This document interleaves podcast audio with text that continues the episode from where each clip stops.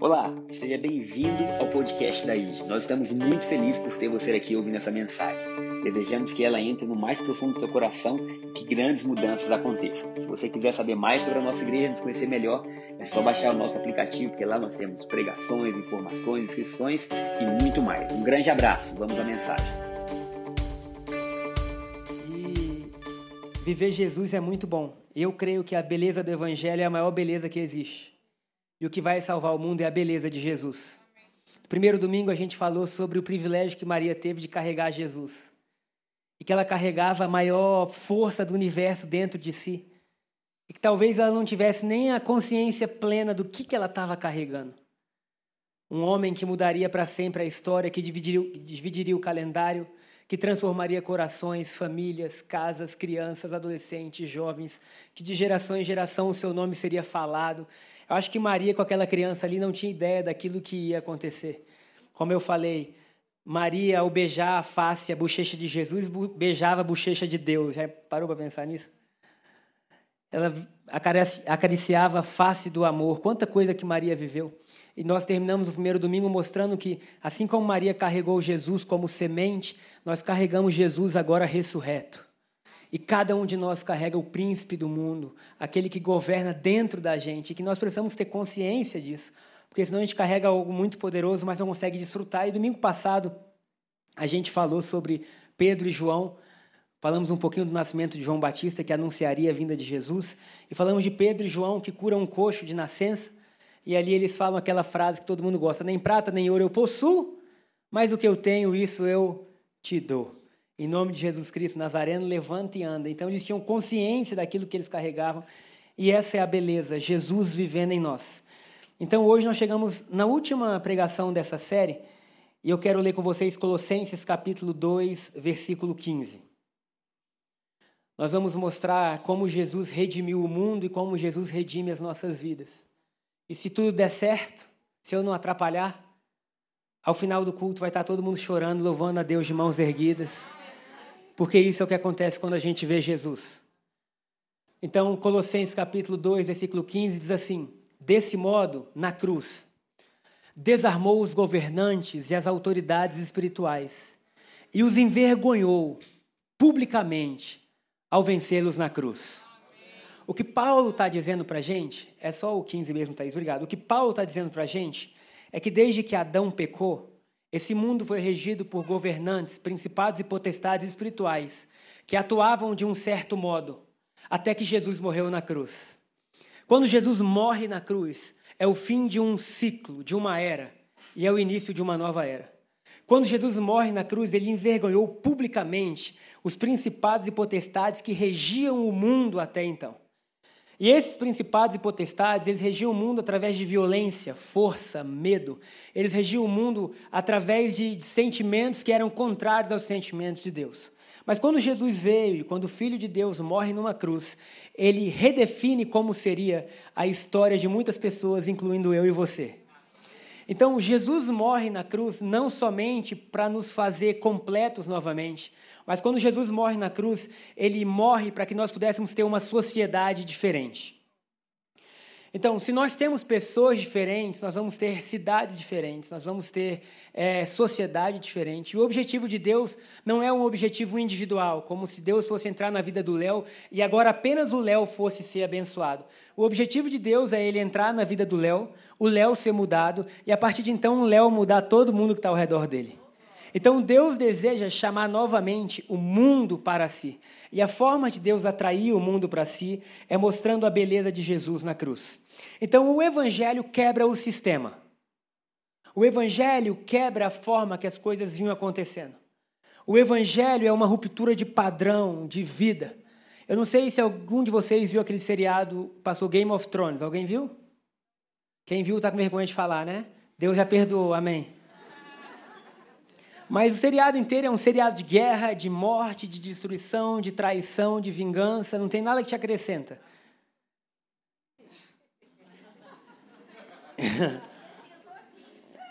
Eu vi do primeiro ao último capítulo, infelizmente, eu já me arrependi também.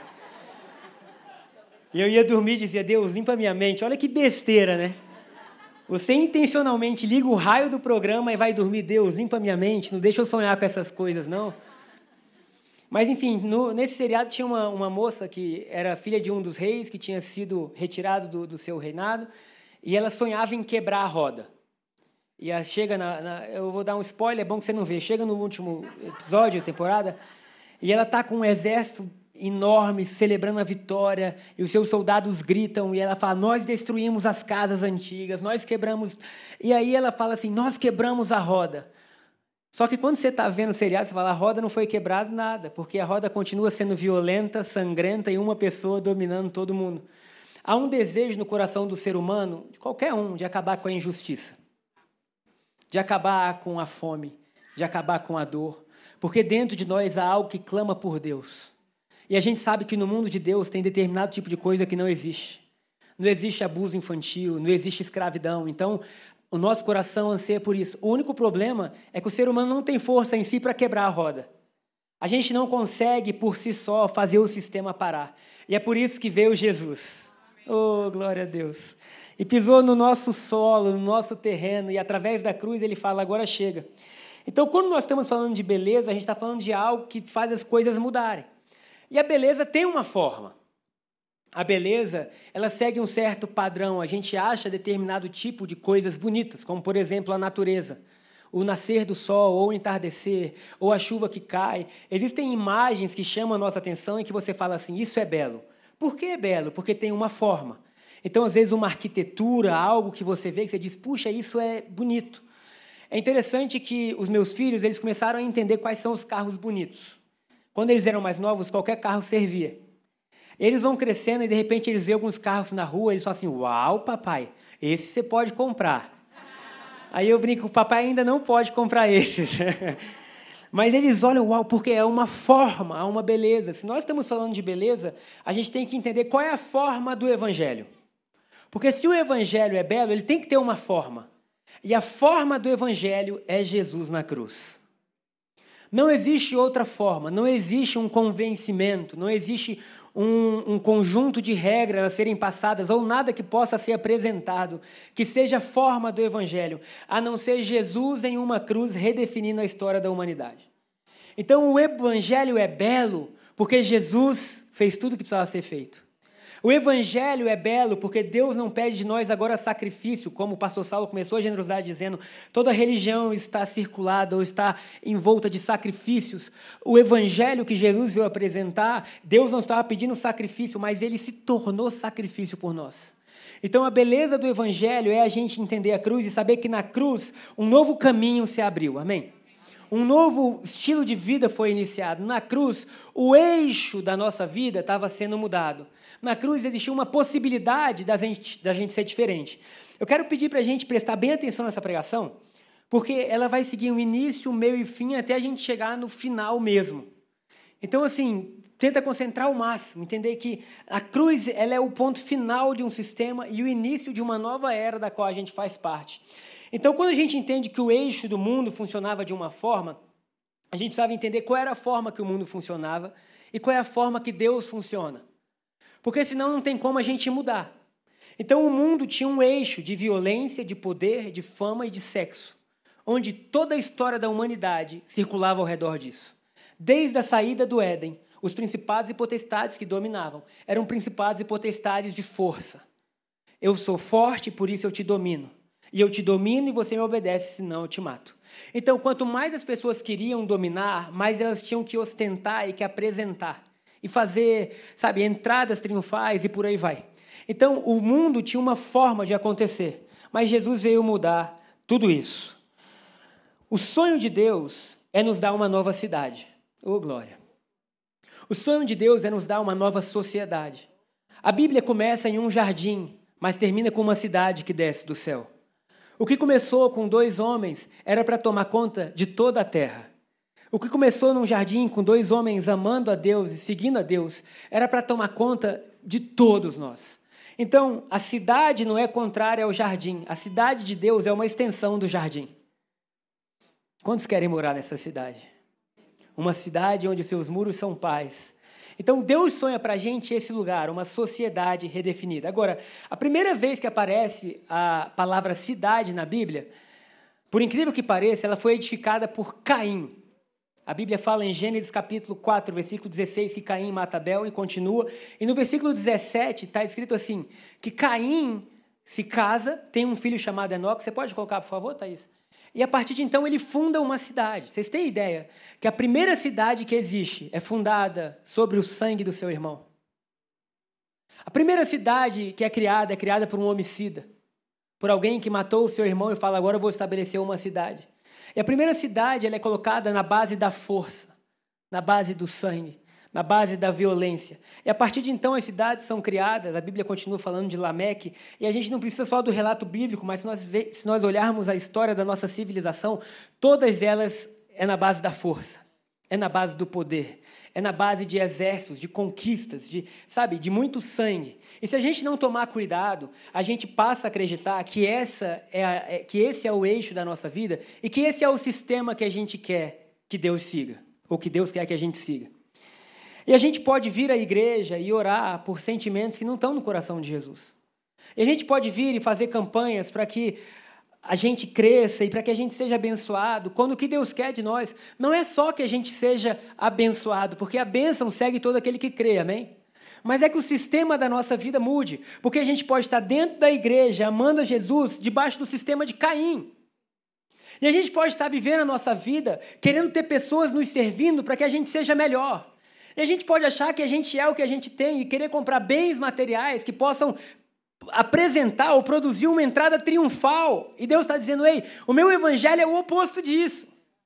O meu evangelho é o fim desse sistema onde vocês têm pessoas trabalhando para que vocês cresçam. O meu evangelho é o fim de eu subjugo você e eu escravizo você porque eu preciso de um bem pessoal. O meu evangelho não é seu, o meu evangelho é de todos. E quando a gente começa a entender que Jesus veio quebrar esse sistema de egoísmo, nós entendemos que o trabalho de Jesus é um trabalho de coração. Estava ontem lendo uma parte de um livro do Max Lucado. Alguém já leu algum livro do Max Lucado? Ele é muito sensacional escrevendo. E ele fala que ele foi fazer um exame de coração e que o coração dele estava com uma arritmia terrível. Ele fala que parecia o envio de um código Morse. rápido, rápido, rápido, rápido, lento, rápido, rápido, lento. E ele falou: Meu Deus, aí o médico falou: oh, a gente vai ter que curar isso, porque nenhum tratamento deu jeito. Ele, fazer, ele falou: Vou fazer uma ablação por catéter. O que, que eu vou fazer? vou colocar dois instrumentos dentro de você, uma sonda, e eu, se eu não me engano, os médicos me perdoem, tá? Eu sei que não era isso. Mas era como se fosse um bisturi quente, ele ia queimar todas as partes do coração que não funcionavam bem. Aí o médico perguntou: Você entendeu como vai ser? Aí ele falou: entendi. Você vai queimar as partes do meu coração que não estão funcionando bem para que elas não atrapalhem as partes boas. O médico falou: é isso. Ele falou: então tá, doutor. Pode queimar a vaidade também? A culpa, o orgulho, o egoísmo? Será que você pode queimar as partes? Aí o médico riu e falou: Isso aí não está no contra-cheque. E ele termina aquele rápido capítulo dizendo assim: Essa é a beleza do Evangelho, tudo isso está no contra-cheque de Jesus. E quando Jesus entra na sua vida, ele quer queimar as partes que estão dentro de você ruins, para que você possa mudar de dentro para fora. Porque desde Caim, tudo acontecia de fora para dentro e nós tínhamos que ter uma glória exterior. Mas o Evangelho nos convida a um arrependimento interno, onde agora Jesus pode viver na gente. Onde agora Jesus pode escrever uma história totalmente diferente. Então, Caim mata Abel e a primeira cidade é construída sobre o sangue do seu irmão. E agora eu vou acelerar um pouco a história da humanidade. Nós vamos chegar em Roma, o maior império que já existiu e o império mais violento que já existiu. E a mitologia fala que Roma foi construída na vida de dois irmãos gêmeos, Rômulo e Remo. E Rômulo, determinado dia, se vira contra Remo e mata Remo e constrói Roma em cima do sangue de seu irmão. Isso é muito interessante porque esse modelo foi o modelo que Caim usou também. E aí Roma, o maior império que existe, de maior destruição, de maior força, que tem o seu próprio evangelho. Roma, ele, todo imperador romano tinha o seu próprio evangelho. Então o que, que era o evangelho? Eram as boas notícias daquele novo imperador. E Roma começa a definir uma forma de ser muito clara. Ou você obedece o que eu estou seguindo, ou você morre, porque essa é a verdade. A verdade é que eu tenho poder, eu tenho força e eu posso dominar. E porque eu posso dominar, eu posso tirar a vida de quem quer que seja, de qualquer povo. Então a verdade romana é uma verdade muito, vamos botar assim, nu e cru. É isso aqui. Ou você segue isso aqui, ou morte. E aí Deus ele é, ele tem bom humor, porque é no meio desse império que ele decide mandar o príncipe da paz. Oh, glória. É no meio desse império, a Bíblia fala que na plenitude dos tempos Deus envia Jesus. Você já imaginou o rei do amor nascendo no império mais sangrento que existiu? Você já imaginou o choque que existiria entre esses dois sistemas? Porque agora todos os principados e potestades estão se utilizando do seu maior instrumento de tortura e de, e de opressão. E no meio disso tudo, Deus manda o seu maior instrumento, que vem do ventre de uma virgem chamada Maria. E ele cresce no meio do Império Romano. E é tão engraçado que nem os judeus conseguiam ver nele um libertador. Porque o povo judeu pensava o quê? Bom, se vai existir um Messias, ele tem que ser como Davi, pegar a espada, aniquilar os inimigos, nos dar paz como Salomão. Ele tem que ser um guerreiro. E eles acreditavam que o Messias seria alguém que pegaria em armas, mas a arma do evangelho é amar. A arma que o evangelho carrega não é uma espada. A arma que o evangelho carrega é um coração.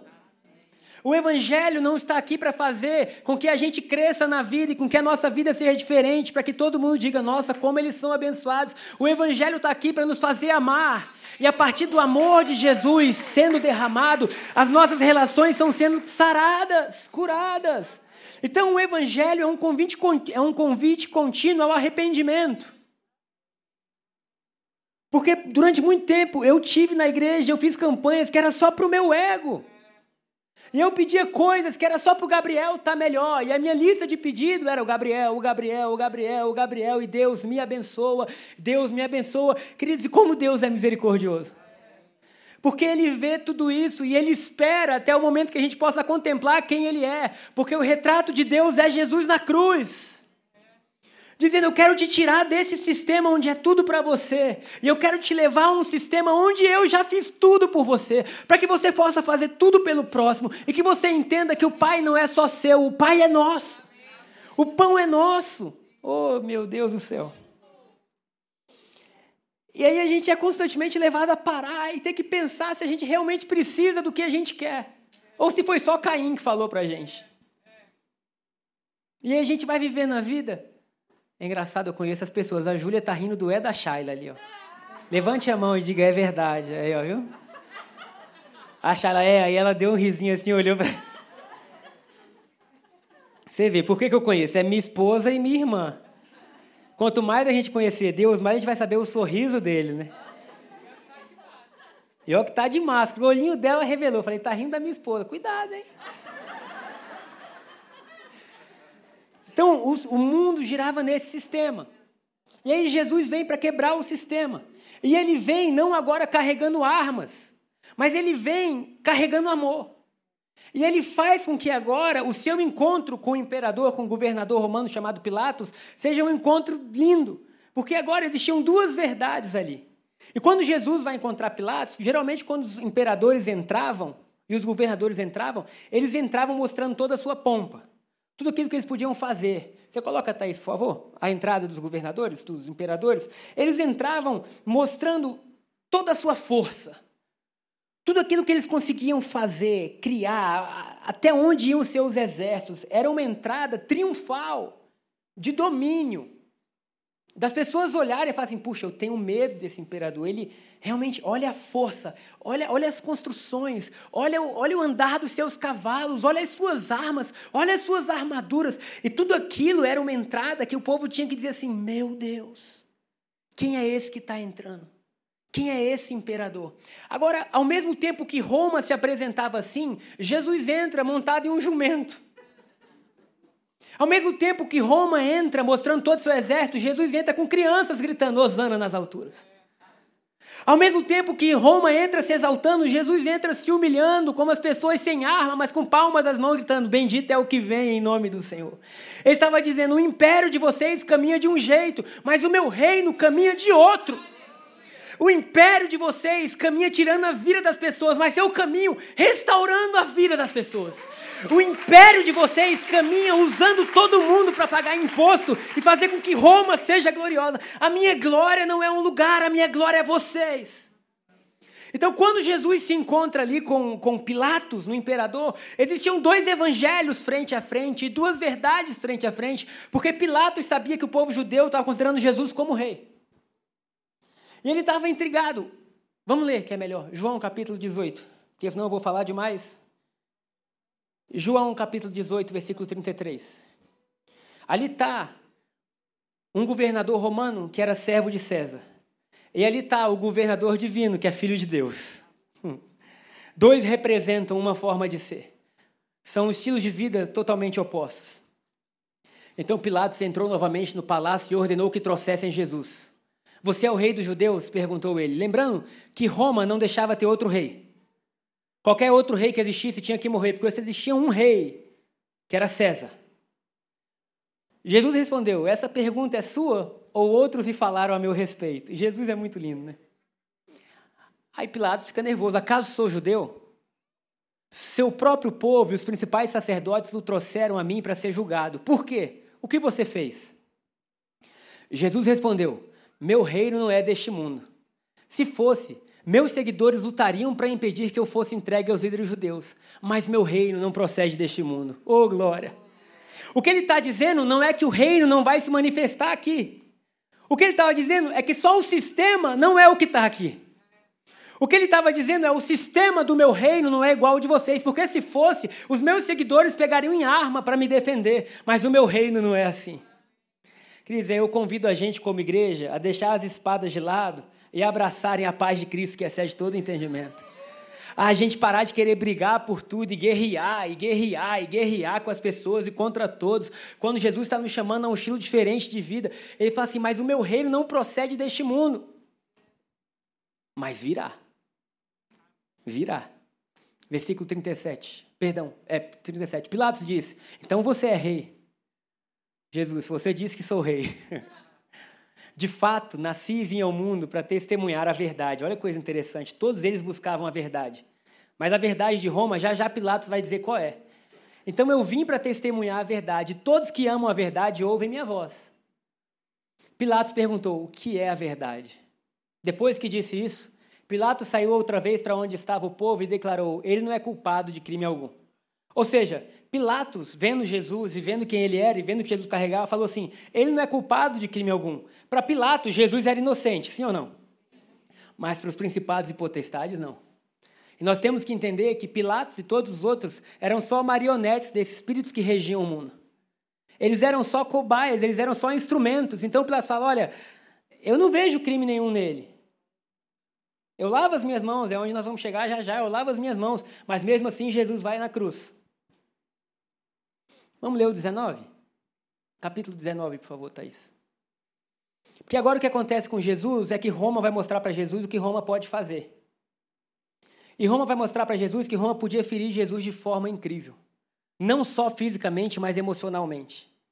Então Pilatos mandou açoitar Jesus. E esse açoitar Jesus não é a palmadinha que a gente recebia quando criança, não, queridos. Eram chicotes, azarrogue era o nome dele, onde chifres e materiais cortantes eram colocados nas, nas pontas do chicote onde quando entrava na pele, grudava, e quando puxava, abria. Então, quando Jesus é açoitado, literalmente o seu corpo foi dilacerado, é o que Isaías fala, mas ele foi moído. O corpo de Jesus agora, que era perfeito, estava totalmente sangrando. Então fala que colocaram uma coroa de espinhos. Você já feriu o dedo em um espinho? Há um tempo atrás, nosso filho Pedro a gente fala de coisas profundas que dá vontade de chorar, e ao mesmo tempo eu conto piadas, dá vontade de rir. Não dá para entender o pastor. A gente foi a uma casa e tinha um cactus lá. Falei, Pedro, você não pode botar a mão ali. Se você botar a mão ali, sua mão vai ficar cheia de espinho. E eu acho que ele não ouviu a recomendação. E o que, que o abençoado fez? No meio do almoço, de repente, se escuta um grito. Ai! Quando ele tira a mão, a mão está cheia de pequenos espinhos, o que demorou um bom tempo para a gente conseguir retirar. Agora você imagina você ter uma coroa, o rei dos reis, que era coroado de glória, ter uma coroa de espinho sendo fincada na sua cabeça. Isaías fala que nele não existia força ou formosura, sua cabeça inchou, ele ficou totalmente disforme. Depois puseram nele um manto vermelho, porque era assim que os reis se vestiam como forma de chacota. Então, você está nu, você está todo ferido, mas a gente vai colocar um manto em você para você, a gente fingir que você é rei. Zombavam dele dizendo: Salve, rei dos judeus, e batiam em seu rosto. Você já imaginou isso? Porque se é qualquer um de nós aqui, o barraco ia desabar. Porque a gente ia dizer: Deixa eu falar um negócio para vocês, seus idiotas, desculpa, perdão.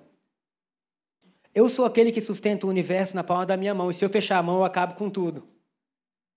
E a gente ia mostrar todo o nosso poder, porque a gente aprendeu. Bateu, levou, tá vendo? Todo mundo no sistema de Caim. Bateu, levou. Mas aqui Jesus está mostrando um outro sistema onde ele está sofrendo e ele está sofrendo calado. E ele está sendo cuspido e ele está sendo chacotado. E batiam em seu rosto. Imagina que você tem uma coroa de espinho e as pessoas estão batendo naquela coroa de espinho. Imagina a dor que é isso. Vamos continuar no versículo 4. Pilatos saiu outra vez e disse ao povo: Agora Trago aqui o homem para vocês, mas que fique bem claro que eu considero inocente. Tem outras versões assim: ei-lo aqui o homem, porque ele queria que o povo visse que Jesus já tinha sido maltratado o suficiente. Então Pilatos quer soltar Jesus, mas não dá. E aí o povo fala: crucificam, crucificam. Ele diz que é filho de Deus. Estou resumindo os próximos versículos. Aí Pilatos fala: meu Deus, se ele é filho de Deus, eu preciso conversar com ele novamente. Quando Pilatos chega para conversar com Jesus novamente, tá aí, você pode só ir passando para frente aí no seu computador mesmo e achar quando Pilatos fala assim: Eu tenho o poder para te matar e te deixar viver. E esse era o poder que Roma, essa era a verdade de Roma. A verdade de Roma é: eu tenho força. A verdade que você está falando eu não conheço, mas a verdade do meu império é: eu posso te matar ou te deixar viver. Ao que Jesus responde: nenhum poder você teria sobre mim se do céu não te fosse dado. Jesus estava dizendo: Você acha que você pode matar e deixar viver o meu corpo, mas da onde eu venho tem coisas muito mais preciosas do que essa carne. Eita, Jesus. E o caminho de Jesus todo mundo já conhece. Que Jesus é levado agora à cruz. O império romano tinha como o ápice da sua força a crucificação. Vergonhosa, dolorida, era a sua principal arma para fazer com que os seus é, rivais fossem humilhados. E na principal arma de humilhação de Roma, Deus mostra a sua principal arma, o amor. Porque Jesus, naquele lugar de dor, olha para os soldados ali e fala assim: Pai, perdoa-lhes, porque eles não sabem o que fazem. E Deus começa a redesenhar a história, mostrando: agora o meu povo não fere quando é ferido, mas ama os seus inimigos. Agora o meu povo não vive como se vive até hoje, porque nós temos uma outra essência, nós temos o céu dentro da gente. E a morte não pôde deter a vida. E aquele símbolo romano de tortura virou símbolo cristão de vitória. Ah, gente, vocês estão aí? O símbolo romano de tortura virou símbolo cristão de vitória. Porque nada pode parar Deus. E a forma que Deus escolheu se manifestar conosco é uma forma nova, é uma forma viva, é uma forma do Éden. Jesus entra em Jerusalém acompanhado de crianças, não de soldados, e morre nu, sangrando, com sede, sozinho. São duas formas muito diferentes de governar. Uma destrói corações, outra restaura. De que lado você está? Porque o mundo tem dois sistemas. Um é o sistema que destrói, é o sistema que usa, que abusa. Homens abusam de mulheres, que abusam de homens, pais que abusam de filhos, filhos. E alguém tem que dizer chegar, em mim não mais a partir da minha vida, um outro rei vai viver. Um outro reino vai ser visto. Um reino de paz. Será que você pode aplaudir Jesus, por favor?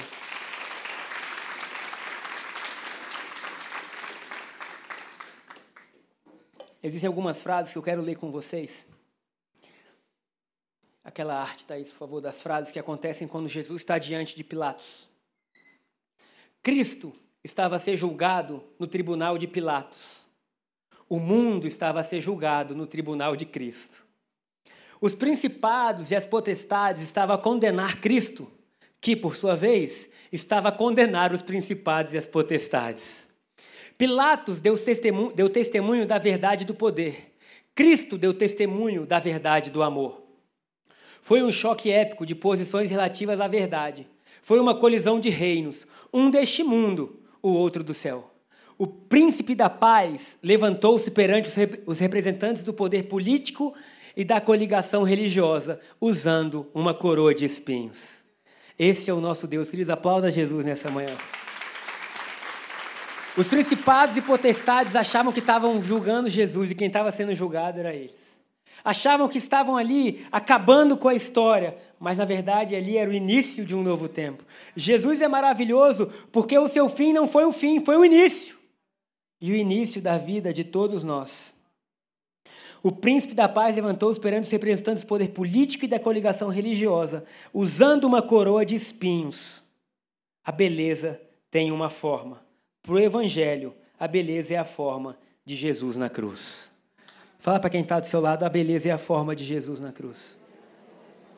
A partir do momento que a gente vê Jesus na cruz e como ele agiu, é um convite para como nós devemos agir. É um convite para como nós devemos ser. É olharmos a nossa vida e falar assim: ainda não, mas virá. Eu, durante essa semana que eu tive pensando nessa pregação, eu falei: Deus, ainda tem tanta coisa que precisa de correção. Ainda tem tanto sentimento que não é condizente com Jesus. Mas eu quero declarar a Deus: ainda não, mas será. Ainda não, mas será. Porque foi isso que Jesus falou para Pilatos: o meu reino não é deste mundo, mas virá. E virá onde? Virá onde, gente? Essa é a loucura do Evangelho. Porque como que Deus escolheu a gente para dar continuidade a isso? Não tem lógica nenhuma. Deus dá continuação em nós do que ele começou na cruz. A cruz foi a hora que Deus mais se abaixou para que a gente pudesse ser reerguido. A cruz foi a hora que Deus mais se humilhou. A cruz é Deus sangrando e Deus nu, e Deus carregando uma cruz sem força, pedindo ajuda de Simeão, para que agora a força voltasse a estar em nós. A cruz é o ponto mais lindo da história de Deus e central da Bíblia. E agora Deus olha para a gente e fala assim: Eu confio em vocês, levem isso adiante. Meu Jesus amado. Como Deus? Nós temos vidas tra traumatizadas, quebradas. Nós somos as conchas quebradas. Há dois anos atrás a gente estava na praia e o Pedro estava escolhendo concha. E ele só pegava as conchas bonitas. As que eram quebradas, machucadas, partidas, arranhadas, ele deixava de lado, jogava fora e dizia: Essa não, mamãe. A Charla vira para mim e fala assim: Que Deus é esse que escolhe as quebradas? Que Deus é esse que escolhe aquelas que ninguém escolheria? Que Deus é esse que olha para a nossa história e acha a gente digno de continuar isso que a gente acabou de ler? Porque o Evangelho não vai ser mais anunciado por Jesus descendo novamente como homem. O Evangelho é anunciado por Jesus vivendo na gente. Esse é o espanto, é o escândalo. São pessoas normais, de carne e osso, que intencionalmente decidem receber o reino do príncipe da paz. E falam, Senhor, agora que seja na minha vida como é lá. Porque a maior profecia que nós podemos dar ao mundo não é a gente falar como é o futuro das pessoas. Ah, Gabriel, eu vejo que na sua vida vai acontecer isso, isso é maravilhoso, isso é um dom, está em 1 Coríntios capítulo 12. Mas a maior profecia que nós podemos dar ao mundo é eles olharem para a gente como sociedade, como comunidade, como igreja, como cidade, e perguntarem assim: meu Deus, da onde eles são? E a gente falar: do céu. O maior testemunho é um povo profético que vive aqui como é lá que diz: Eu não vou usar vocês, né? eu não vou usar um monte de gente para que agora eu possa ter sucesso na minha vida, para que eu possa me sentir bem, porque esse é o caminho contrário de Jesus. Jesus morre só, nu, solitário em uma cruz, para que nós pudéssemos de novo sermos um. Essa é a reedificação da igreja. É a construção de um povo onde o egoísmo e a vaidade é deixado de lado por um propósito maior. Por quê? Porque quando você vê Deus, não existe essa vaidade. E esse orgulho, e essa necessidade de se afirmar pelo que tem, e achar que nós somos mais do que o outro pelo carro que a gente dirige, ou pelo concurso que a gente passou. Ou por achar que por a gente ter um microfone na mão faz a gente mais especial. Não, para Deus todos são especiais. Todos importam, e esse é o Evangelho onde Roma, com toda a sua glória e toda a sua pompa, é destruída pelo filho do carpinteiro. Ele não podia ter escolhido outro pai. Um homem de mão calejada. Queridos, o evangelho não tem lógica nenhuma. Não tem explicação nenhuma. O que a gente pode dizer é: Deus, eu estou maravilhado, eu me rendo. Eu me rendo. E por favor, mostra em mim um pouco desse reinado. Mostre em mim um pouco disso que faz a minha vida sair desse sistema caído desde Caim. Mostre em mim um pouco dessa compaixão que eu não consigo ter. E é duro, porque ao mesmo tempo que nos anima, a gente fala misericórdia. Porque como que a gente carrega Deus? Como que Deus escolheu viver na gente, se esconder na gente? Como que Deus agora está aqui querendo manifestar e curar a vida de todo mundo? É lindo demais, gente. Para aquele que para um pouquinho e pensa no Evangelho, nunca vai faltar espanto e maravilha. E aí Jesus vem e nos ajuda, e cuida da gente, e nos limpa. No mundo que gira à volta do eixo do poder, a paz permanecerá sempre ilusória. Roma não pode produzir paz. Nenhum governo humano pode produzir paz. Por quê? Porque não há governo humano que restaure ordem divina. Só Jesus pode restaurar a ordem divina. Então, em um governo de poder, de força, é impossível restaurar a paz. A produção de uma comunidade de paz é o modo como a igreja demonstra a sabedoria de Deus aos principados e potestades. Porque vocês lembram o que aconteceu, o primeiro versículo que a gente leu? Que Jesus expôs ao desprezo principados e potestades, ou seja, aqueles que comandavam o mundo desde a queda do homem, foram levados ao desprezo por Jesus na cruz. Como é a forma que isso continua tendo segmento ou continuação? É através de nós, sendo um povo que honra o príncipe da paz. Eu declaro sobre sua vida uma casa de paz, um coração de paz, uma vida de paz. Que ela seja o reflexo do céu. A criação de um povo pacífico é prova da sabedoria de Deus. César não consegue produzir paz real, mas Cristo pode. Falando em César, é difícil até lembrar o nome de algum deles, mas Cristo continua sendo falado todo dia. Roma passou, o evangelho continua. Porque o amor sempre vence. Os Césares caíram, Nero caiu, Júlio César caiu, mas o nome de Jesus continua louvando, porque Ele é o Rei dos Reis, Senhor dos Senhores. Ele é o Alfa e o Ômega, o princípio e o fim. Nós somos um povo de paz. Não matamos pela nossa fé, mas morremos por ela. Ah, queridos, esse é o Evangelho. Não matamos pela nossa fé, mas morremos por ela. Esse é um reino que se distingue pela capacidade de produzir paz em nosso coração. Paulo fala disso quando diz que a paz que excede todo entendimento enche a vida de vocês e purifique o vosso coração.